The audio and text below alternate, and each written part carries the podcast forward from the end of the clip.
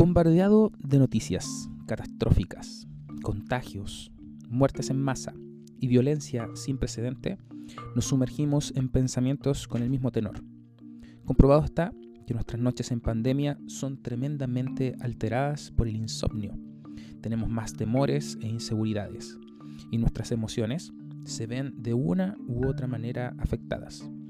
Nuestra mente se alimenta de ideas y pensamientos y en esos pensamientos meditamos. Y en aquello que meditamos es lo que creemos y gira nuestra vida. Creo clave para este tiempo la meditación de la manera correcta. ¿Y qué es meditar? No es otra cosa que masticar una y otra vez lo que se nos está diciendo. Mirarla de un lado y del otro, lo que te estoy sugiriendo. Volver a digerirlo y repensarlo.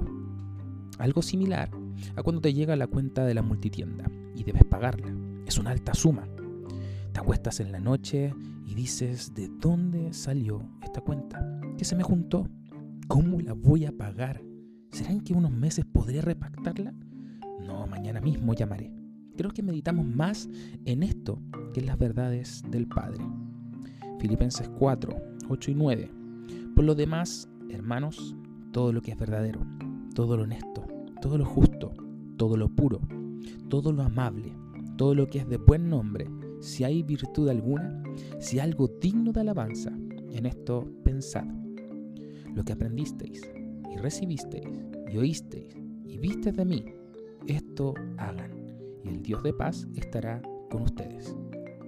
Hay una lucha en los pensamientos, un campo que debemos ganar, y esta se gana meditando en las verdades de Dios, alimentando de manera correcta nuestra mente. Cuando creas que estás solo, cree en sus verdades. Él nunca te deja.